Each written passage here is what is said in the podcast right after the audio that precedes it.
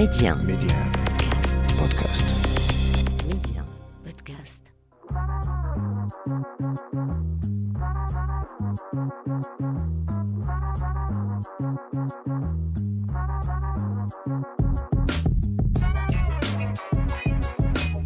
Bienvenue à vous pour ce nouveau numéro de l'Hebdo MC, deuxième de l'année 2022, le rendez-vous taillé sur mesure pour tous les curieux et curieuses. On parle médias, culture et tech avec un focus tout particulier sur le Maroc. Mehdi 1, Karima, l'Hebdo MC. Cette semaine, notre invité est un journaliste sportif, un journaliste sportif à Midi 1 TV, un collègue très talentueux, Sahel Sissoko. On le reçoit à l'occasion du prix qui lui a été attribué, prix du meilleur journaliste sportif étranger au Maroc. L'occasion pour nous de dresser son portrait, son parcours et ses débuts dans le journalisme. Pour la chronique, on parle culture, plus précisément de cinéma. On refait le classement des films les plus vus en 2021, des films qui ont battu tous les records alors que le monde était plongé dans une crise sanitaire. Et enfin, dernière rubrique, le journal de l'Hebdo MC. L'heure est au bilan pour cette édition. On découvre ensemble quelles ont été les applications les plus téléchargées en 2021. Sinon, en attendant, premier stop. L'interview MC. Et comme convenu pour notre interview, on reçoit un collègue, Sahel Sissoko, journaliste sportif à Média TV. On le reçoit à l'occasion du prix qui lui a été attribué, prix du meilleur journaliste sportif étranger au Maroc. Sahel Sissoko, euh, bonjour et merci d'avoir accepté mon invitation aujourd'hui. Bonjour Karima, tout le plaisir est pour moi et bonjour à vos auditeurs. Alors tout d'abord, félicitations pour euh, le prix du meilleur journaliste sportif étranger au Maroc. Qu'est-ce que vous ressentez suite à cette consécration? Et merci beaucoup et félicitations à vous aussi. Je pense que ce prix est un encouragement, un Mhm. encouragement pour le travail que nous faisons au quotidien à travers euh, Sport Time, mais aussi euh, le podcast Les Comptes de Sahel. Ce prix revient à l'ensemble de nos collaborateurs à Médian TV, la direction générale, tous, euh, tous les techniciens, parce que c'est un travail d'équipe.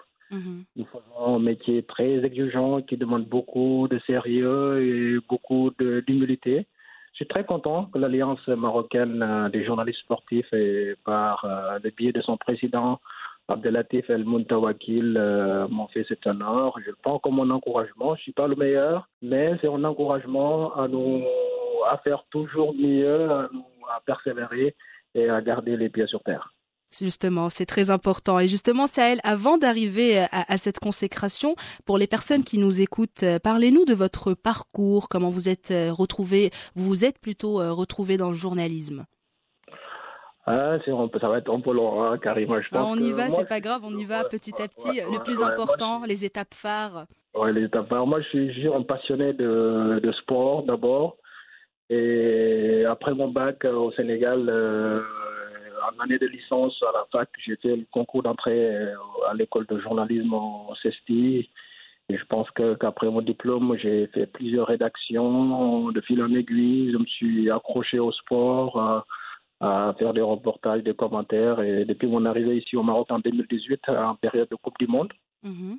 et je pense que j'ai beaucoup appris au fil du temps. Je prends du plaisir aussi à, faire le- ce boulot-là. Et on a la chance de, de parler à la télé ou à la radio, mais il y a beaucoup de gens qui connaissent mieux ce sport-là que nous.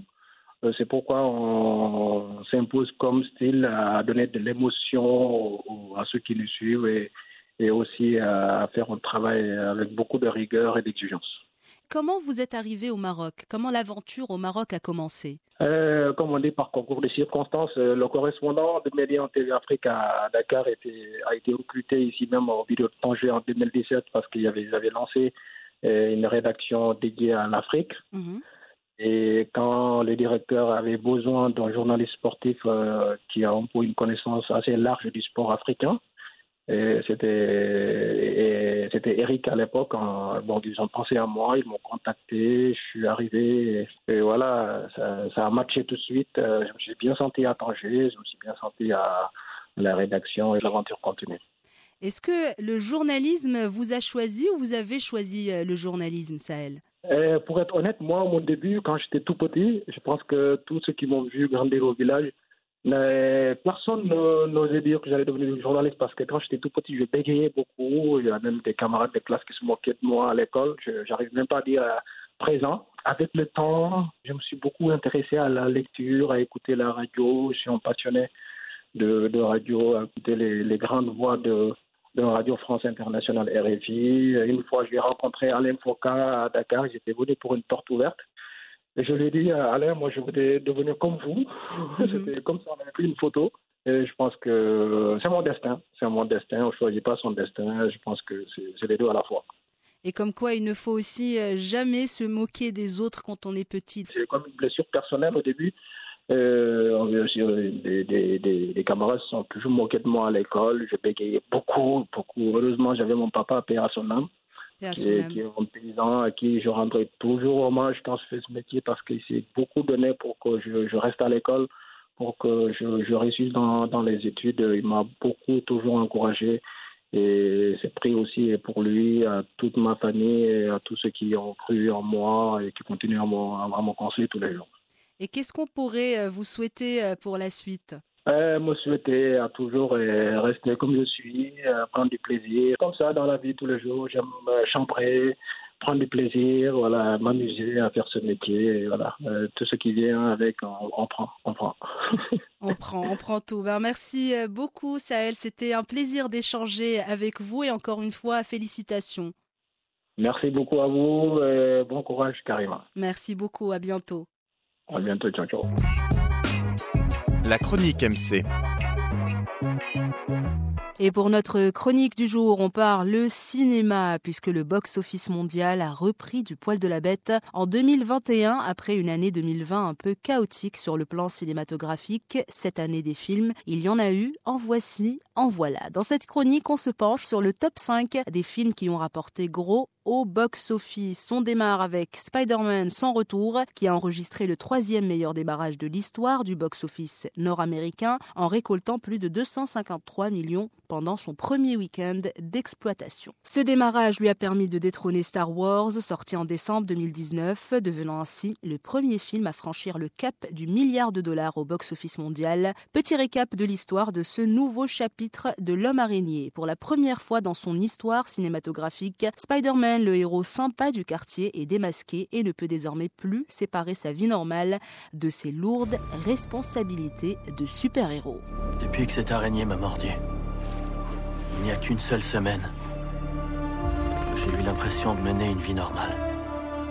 C'est quand t'as découvert qui j'étais. Et de Spider-Man, on passe au charismatique Daniel Craig et la saga James Bond. Mourir peut attendre. Sa sortie a été repoussée à trois reprises depuis le début de la pandémie, mais en fin de compte, le nouveau James Bond a livré la marchandise. Mourir peut attendre a amassé près de 800 millions de dollars au box-office mondial, soit environ 100 millions de moins que le film précédent de la saga Spectre, sorti en 2015. Le passé ne meurt jamais.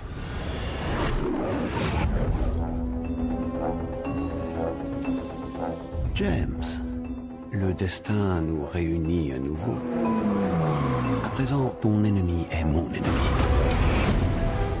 Et on reste dans l'ambiance action, mais cette fois avec des voitures, de la vitesse et des liens forts d'amitié. Fast and Furious 9. Le film a battu tous les records de pandémie au box-office pendant son premier week-end à l'affiche à la fin de juin avec 726 millions de dollars. Le film d'action hollywoodien a largement contribué au retour du public en grand nombre dans les salles l'été dernier. Le monde a changé.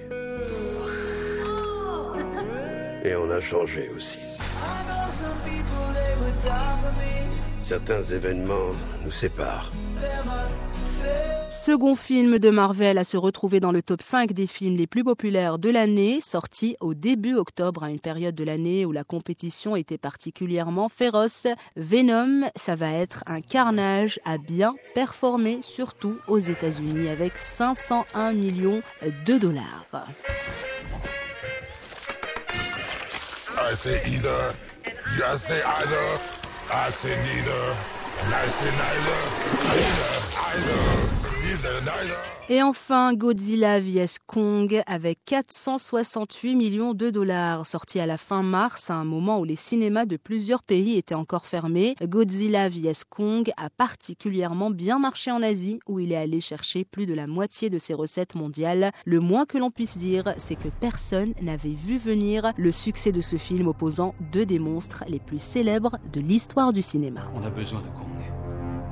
Le monde en a besoin. Pour empêcher ce qui se prépare. Et cette fillette est la seule avec qui il accepte de communiquer. On retrouve également dans ce classement Black Widow avec la belle Scarlett Johansson 380 millions de dollars. Sorti en juillet dernier après avoir subi de nombreux reports, Black Widow a été le premier film de Marvel à prendre l'affiche en temps de pandémie. Les résultats au box-office ont été à la hauteur des attentes compte tenu du fait que le film était aussi offert simultanément sur la plateforme Disney+. J'ai vécu des tas de vies. Avant d'être une Avenger. Avant d'avoir cette famille. J'ai accumulé les erreurs. En choisissant entre ce que le monde attend de nous. Marvel un jour, Marvel toujours, un succès assez timide, mais pas vraiment, signé par le film Eternals, nouvelle saga centrée autour d'un groupe de super-héros venus de l'espace pour protéger la Terre. Or, les premiers résultats sont mitigés. Si le film a bien fonctionné au box-office, il a en revanche été démoli par la critique. Un film, rappelons-le, réalisé par Chloé Zhao après les événements d'Avengers Endgame, une tragédie imprévue oblige les Eternals à sortir de l'ombre et à se rassembler à nouveau face à l'ennemi le plus ancien de la race humaine, les déviants. Il y a cinq ans, Thanos a fait disparaître la moitié de la population de l'univers.